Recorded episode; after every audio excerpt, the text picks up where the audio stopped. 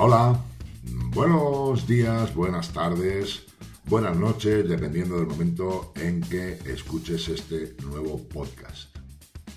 Hoy vamos a dedicarle unos minutos a recordar y hablar sobre un arte, un arte que en este mundo nuestro de la empresa me gusta denominar así, a la atención al cliente.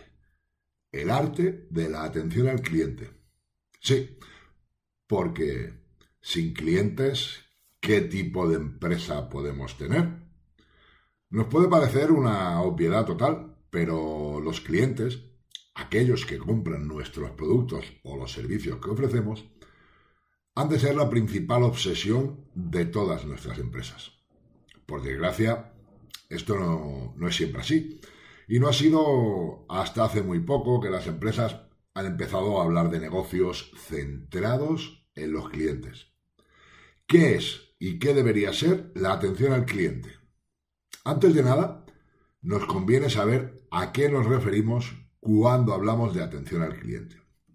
Este término hace referencia a la forma en la que una empresa se relaciona con ese cliente y abarca todas las actividades relacionadas con su recibimiento, con la presentación de un producto, con el cierre de una venta, con la garantía o la respuesta ante posibles problemas o reclamaciones. Siempre y cuando haya un trato directo con un cliente, estamos hablando de atención al cliente. Aunque esta que hemos dado sea la definición básica, lo cierto es que el concepto tiene muchas más implicaciones para el conjunto de la empresa. En los últimos años se ha puesto de moda el término experiencia del cliente.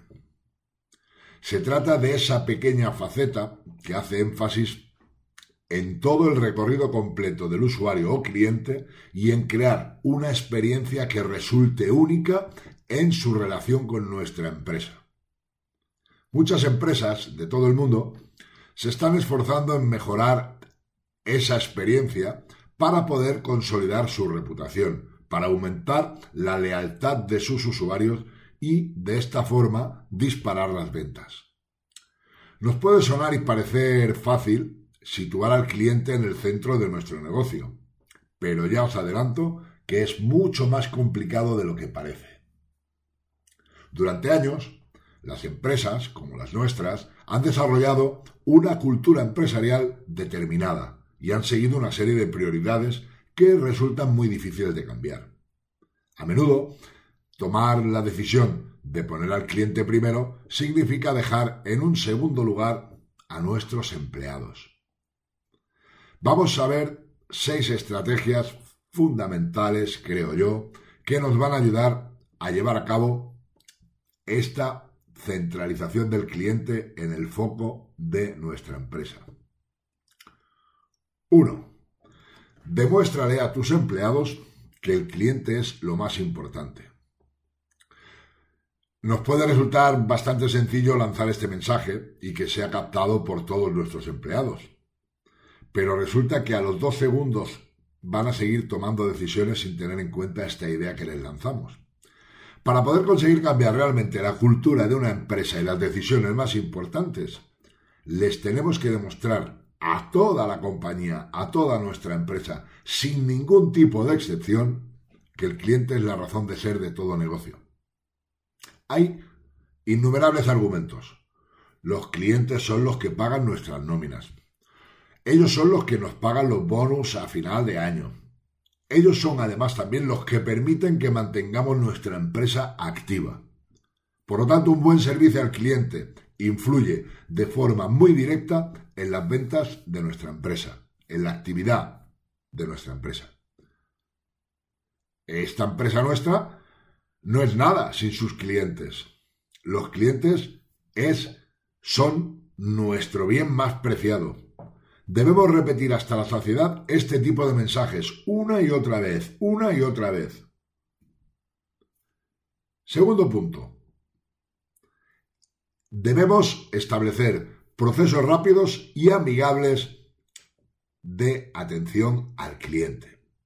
Si queremos que los usuarios sean los verdaderos jefes de nuestra empresa, que los clientes sean ese eje vertebrador, tenemos que asegurarnos de derribar todos los muros burocráticos y hacer la comunicación lo más fluida posible. Nos vamos a asegurar de que la atención al cliente sea rápida. Ningún cliente debería estar esperando más de 30 segundos al teléfono. Debemos generar distintos canales de atención para ellos, ya sea el teléfono, el chat, el WhatsApp, un email o la propia presencia física y establecer procesos muy rápidos de devolución de productos, de quejas y de dudas o reclamaciones que puedan tener nuestros clientes. Tercer punto. Vamos a contratar a profesionales que se preocupen del cliente. Si queremos contar con una empresa en la que los clientes sean el centro, no podemos olvidar que cuando estás contratando a tus trabajadores eso debe ser, una vez más, el eje vertebrador que marque la pauta de la contratación de estos nuevos empleados. Pregúntales por su experiencia en atención al cliente, incluso si nunca van a tener a uno enfrente, que simplemente sea una atención telefónica. Vamos a aprovechar para explicarles los valores de nuestra empresa y vamos a buscar personas que sean empáticas, amables y muy buenas comunicadoras. Si quieres crear la mejor atención al cliente, todo empieza por contratar a los mejores empleados. Punto 4. Seguimos. Vamos a dar el poder a nuestros empleados para que tengan libertad y empoderamiento para poder tomar decisiones rápidas, siempre todas estas en beneficio del cliente. Hay muchas ocasiones en las que los trabajadores que atienden al público y están obligados a consultar con supervisores, con responsables que están por encima de ellos, a pedir permiso para aprobar procesos de devolución. Todo esto va en contra de que ese centro de atención sean nuestros clientes. Si esto es así en nuestra empresa, significa que tenemos un cuello de botella en la atención al público, en la atención al cliente. La estamos frenando de una forma u de otra. Los empleados deben poder tomar decisiones ¡pum! rápidas, ya, in situ, siempre. ¿Para qué? Para beneficio de nuestros clientes. Quinto punto. Vamos a utilizar las nuevas tecnologías. Aunque el contacto personal siempre es muy importante, cuando tenemos cientos o en algunos casos miles de clientes, vamos a tener que invertir en tecnología para poder acelerar y poder más, mucha más eh, ligereza a esa toma de decisiones. Vamos a invertir en tecnología. Y estamos hablando de tecnología que se ha creado específicamente para mejorar la experiencia de los clientes. Todos las conocemos, están a nuestro alcance y simplemente debemos plantearlo su incorporación a los métodos y los protocolos dentro de nuestros departamentos de atención al cliente. Punto 6. Medir, medir y volver a medir. Mide, mide y vuelve a medir. Sí, sí. Si quieres saber cuáles son los puntos fuertes y débiles de la atención al cliente de tu empresa, debes medir no tenemos más remedios que medir, medir, medir, comprobar que todas las medidas que estamos llevando a cabo tienen un resultado, que estamos consiguiendo eh, que la importancia que le queremos dar a los clientes eh, tiene impacto en la organización. Para esto tenemos que medir el número de reclamaciones, el tiempo medio de espera que sufren los clientes cuando llaman y los contactan para plantearnos cualquier tipo de consulta o queja, el número de interacciones que, que vamos a necesitar para solucionar el problema, y todos estos indicadores son la clave del rendimiento de las medidas que estamos implementando. Nos van a servir no solo para mejorar la experiencia de los usuarios, sino también para poder concienciar a toda la empresa de lo necesario que es ese culto al cliente. Todo lo que he ido explicando anteriormente es importantísimo para poder marcar lo que llamamos las líneas maestras de la empresa. Pero, ¿cómo tratar a los clientes en el día a día? ¿Cómo voy a marcar la diferencia cuando estamos presentando un producto a un cliente o atendiendo una reclamación? Vamos a seguir puntualizando y voy a intentar daros 12 consejos que todos los empleados deberían conocer y que nos van a ayudar, que te van a ayudar a mejorar ese servicio de atención al cliente. Primer consejo, tómatelo en serio. Fórmate. Muchas personas piensan que la atención al cliente es algo natural, algo que va intrínseco a la persona, algo muy normal. Al fin y al cabo, todos tratamos con personas en nuestro día a día. Error. Error. Error que nos puede salir muy caro, que nos puede costar dinero a la empresa. La atención al cliente es algo serio, muy serio y muy importante como para dejarlo al azar y pensar en que como esto es intrínseco en cada uno de nosotros porque tratamos con personas en nuestro día a día, esto ya va a funcionar así. No, tus empleados se lo han de tomar en serio, se deben formar y deben aprender. Consejo número dos. Escucha con atención. La primera toma de contacto con un cliente está siempre marcada por lo que él nos tiene que explicar, los que lo que nos tiene que contar. Puede estar interesado en un nuevo producto, puede tener un problema que necesita una solución, o nos puede estar exigiendo la devolución inmediata de un producto o de un servicio que no hemos prestado de la forma correcta. Debemos prestar siempre una atención meticulosa y exacta a lo que él nos reclama. ¿Cómo? Escuchando con calma y con mucha atención para que no se nos escape ningún detalle que el cliente nos esté aportando. Aunque os pueda parecer mentira, resulta sorprendente la cantidad de personas que interrumpen constantemente al cliente que está al otro lado o que sencillamente están pensando en otras cosas mientras el cliente les está hablando. Consejo número 3. Tenemos que ser humanos. Todos queremos, a todos nos gusta que nos traten como personas.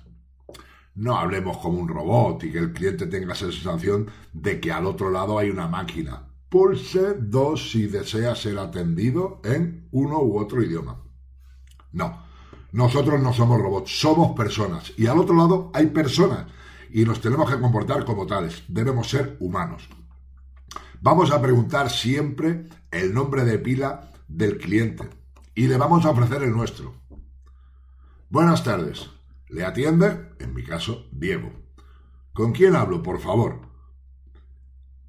Esto va a ser tanto si estamos detrás de un mostrador o en una mesa de trabajo, como si hablamos por teléfono o contactamos a través de cualquier tipo de chat instantáneo de los que tenemos a nuestro alcance a día de hoy. Cuarto consejo que os vamos a dar, que os voy a dar. Discúlpate. Sí, discúlpate. Porque probablemente la queja o la reclamación con la que un cliente te llega a tu empresa no sea culpa tuya. Pero da igual, eso nos tiene que dar igual como representante de la empresa que eres en ese momento y que se preocupa por sus clientes, te ha tocado pedir perdón. Una empresa que se disculpa es una empresa que se preocupa por sus clientes. No le echen la culpa a los demás.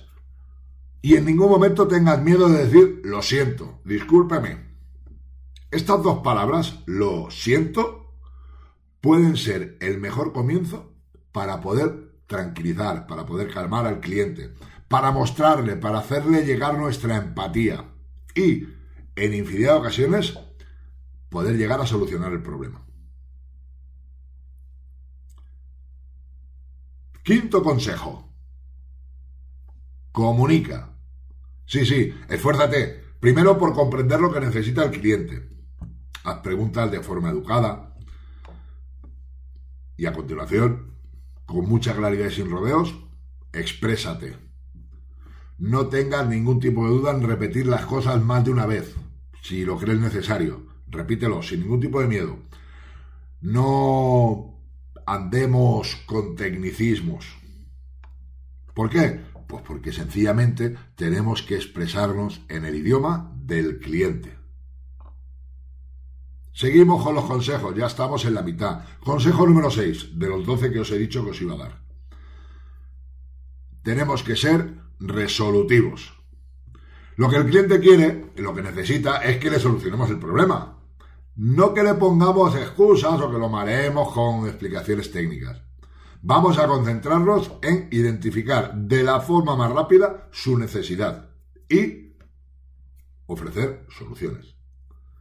Y si es posible, además, vamos a ofrecerle diferentes alternativas. Y si es el caso de que tú, el que le estás atendiendo en ese momento, no le puedes ayudar, encuentra a la persona que lo pueda hacer. Porque el final siempre ha de ser la búsqueda y el aporte de una solución para nuestro cliente. Consejo número 7. Vamos a ser positivos y alegres. Sí, sí, los clientes quieren relacionarse con personas educadas, positivas, alegres. No olvidemos nunca, no podemos olvidar dar los buenos días, las buenas tardes, sonreír con total naturalidad y mantener buen humor. Esa sonrisa que os digo, no solamente en el cara a cara, aunque no nos pueda parecer así, a través de la línea telefónica, a través de un mensaje en un chat instantáneo, se nota y se ve la sonrisa. Por lo tanto, vamos a demostrar al cliente que para nosotros es una persona importante y que estamos encantados de verlos, de atenderlo, de escucharlo y de ayudarlo. Consejo número 8. Nunca digas no. Ya sé, ya sé que la tentación es fuerte, pero hay formas de evitar esa palabra no, ese tinte negativo que tiene la palabra no. El resultado va a ser siempre una atención mucho más positiva y resolutiva, centrada en resolver los problemas y preocupaciones que tenga nuestro cliente. En vez de decir, yo no puedo ayudar, eh, dile, mi compañero te va a ayudar enseguida. En lugar de decir, no tenemos ese producto, aprovecha para poder, en todo caso, quizá explicar que ese producto lo tendremos en breve. En este momento no disponemos, pero eh, llegará en breve. Ese producto llegará la próxima semana. Y enseguida que lo recibamos, le informaremos de que lo tenemos por email, por teléfono, por la vía que usted, que tú me demandes. Consejo número 9. Tenemos que ser grandes conocedores del producto o del servicio. No hay nada más frustrante para un cliente que saber más sobre el producto que la persona que lo está atendiendo o que se lo está intentando vender.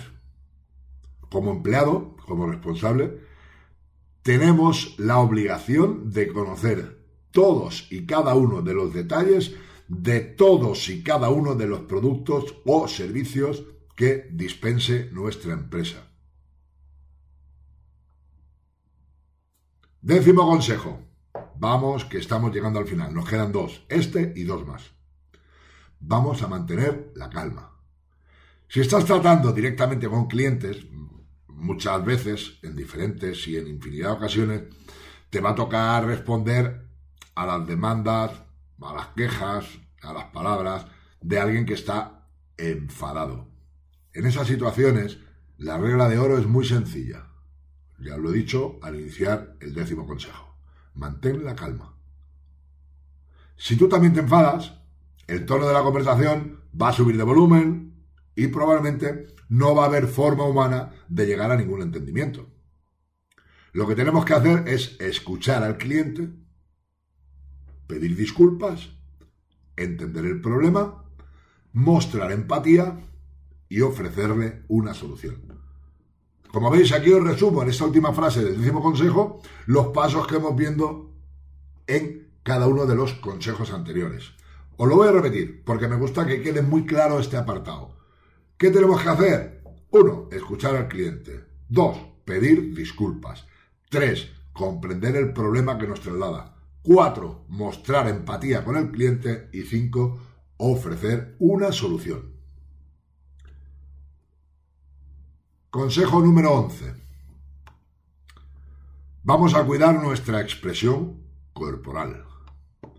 Esto en el caso que nos dediquemos a la atención presencial y estemos cara a cara con el cliente. En ese caso no podemos descuidar nunca los gestos. La forma en que movemos las manos, en que manejamos la expresión de nuestra cara y de nuestro cuerpo en general, también le están mandando cliente un mensaje de cómo estamos y de cómo estamos recepcionando esa información. Vamos a utilizar la expresión corporal para poder reforzar los mensajes que estamos lanzando con las palabras. Y consejo número 12. Ponte en el lugar del cliente. Vamos a ponernos en el lugar del cliente. Esta es la regla de oro de la atención al cliente y es así de sencilla. Ponte en su lugar. Me reitero, repito, una vez más, muestra empatía y trátale como te gustaría que te trataran a ti. Así de sencillo. Y sí, claro, así de difícil. Mucha gente piensa que la empatía es algo innato, pero nada más lejos de la realidad. Ponerse en el lugar del cliente y comprender sus necesidades es clave y sí, es clave necesaria y a la vez olvidada a la hora de conseguir un servicio de atención al cliente que roce la excelencia. Cuatro claves para que la empatía sea lo que distingue a tu empresa. En primer lugar, nos deberemos hacer una pregunta para podernos centrar en este tema. Lógicamente, saber qué es la empatía. Porque es una palabra muy utilizada en los últimos tiempos y que podemos decir que escuchamos prácticamente a diario. Pero bueno, deberemos saber qué es. ¿eh? Pues podemos decir que la empatía es algo tan sencillo, pero tan importante como la capacidad de ponernos en el lugar del otro. Llevarlo a la práctica en el campo de la atención al cliente es fundamental para poder conseguir el éxito de, de nuestro negocio y para poder mejorar la calidad de nuestro servicio al cliente. Vamos a destacar, como he dicho, cuatro claves que a nuestro entender, que a mi entender, son fundamentales para actuar con empatía en este área tan importante para las empresas. Descubrir qué quiere realmente el cliente. Los departamentos o las personas encargadas de atender estos servicios de atención al cliente están acostumbrados a una cantidad de reclamaciones ciertamente importante y que en el transcurso de la jornada laboral nos van minando y puede que llegue un momento en que aparezca ese bloqueo. Pues entre tantas solicitudes recibidas, es muy frecuente encontrar algún cliente que se muestre molesto y que sus protestas puedan enmascarar la verdadera necesidad que tiene este consumidor. Vamos a tomar notas de todo lo que nos llegue, de todas las llamadas, de los contactos recibidos y vamos a actuar como llevamos diciendo todo el rato, con empatía. Es la clave, sí, escucharme bien, es la clave para encontrar la solución al problema que nos plantean. Vamos a pensar como aquel cliente que nos habla. De esta manera vamos a poder analizar de un modo más neutral, en primer lugar, lo que ha ocurrido. Y esta recomendación de tomar nota, de ponerlo por escrito, nos va a resultar muy útil para poder poner después en orden y en un segundo paso para poder articular la solución para el cliente. Ha sucedido esto y usted quiere esto. Debemos tenerlo muy claro. Es decir, tenemos que averiguar realmente lo que quiere el cliente olvidándonos del tono de enfado que pueda tener en ese momento o de los posibles reproches que el cliente nos esté trasladando. Vamos a comprender que nuestro cliente o clientes están en un momento en el que se sienten molestos con el servicio que les hemos dado. Y eso es totalmente explicable y entendible. Tan pronto como actuemos con empatía, van a empezar a dejar de estar enfadados y van a cambiar su percepción. Vamos a preguntarnos qué sabe y qué no sabe el cliente. Una muy buena forma de descubrir lo que quiere el cliente es preguntarse esto, ¿qué sabe y qué no sabe? Porque hay muchas veces que podemos dar por hecho que los clientes a los que atendemos conocen el procedimiento o el producto, también como nosotros, pero hay muchas veces que no es así. Por eso hay que hacerse una pregunta, la que ya os he dejado entrever. ¿Qué información tiene el cliente y qué información no tiene? Solamente así vamos a ser capaces de conocer la situación real que está sufriendo y así le vamos a poder aportar una solución. Vamos a demostrar al cliente que le queremos ayudar. Antes que nada, vamos a descubrir y analizar las habilidades de atención al cliente que tienen nuestros empleados. Un departamento o una persona que tenga la responsabilidad de atender, de manejar, de llevar a buen puerto la atención al cliente, debe conocer y debe tener en cuenta que lo más importante para un cliente es saber, sentir, Percibir que lo estamos escuchando y que existe una predisposición real a ayudarlo.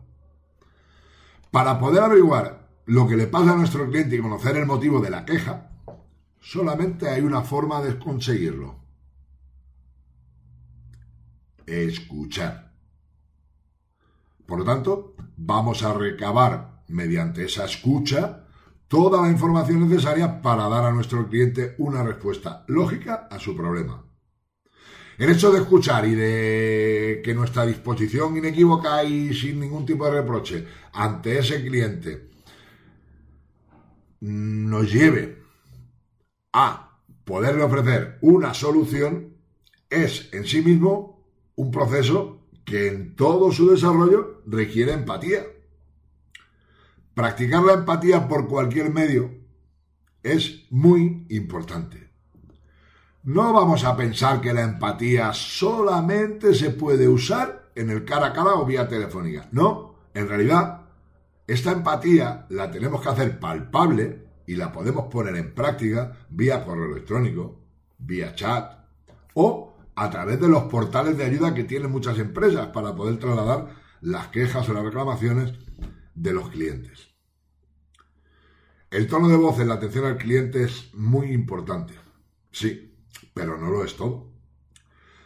También podemos elegir las palabras adecuadas si nos comunicamos con los clientes por escrito. Ahí también interviene el tono y la forma de redactar va a hacer ver que el problema que nos plantea el consumidor tiene solución y es lo que hace posible la conexión entre usuario y empresa, entre cliente y nuestra empresa. Por eso es importante que nos preocupemos de ser empáticos en todo momento, sobre todo en las situaciones más difíciles. Lo más fácil es actuar con empatía cuando todo va sobre ruedas, entonces nos sale de forma automática. Y el último secreto que os voy a dar. Tres palabras para este último secreto. Primera, formación. Segunda, formación. Y por último, formación. Sí, si quieres que tu empresa tenga un buen servicio de atención al cliente, tienes que formar y tienes que educar a tus empleados. Los tenemos que formar y educar para que puedan dar un buen servicio. Y en estos cursos de capacitación es donde de verdad van a captar y nos van a servir no solo para que adquieran habilidades nuevas y nuevos conocimientos, sino también para poder reforzar la idea de que el cliente es lo más importante. Y para aprender a manejar las nuevas tecnologías aplicadas a su servicio y a su trabajo diario. Muchas gracias, nos vemos, nos escuchamos en el próximo podcast.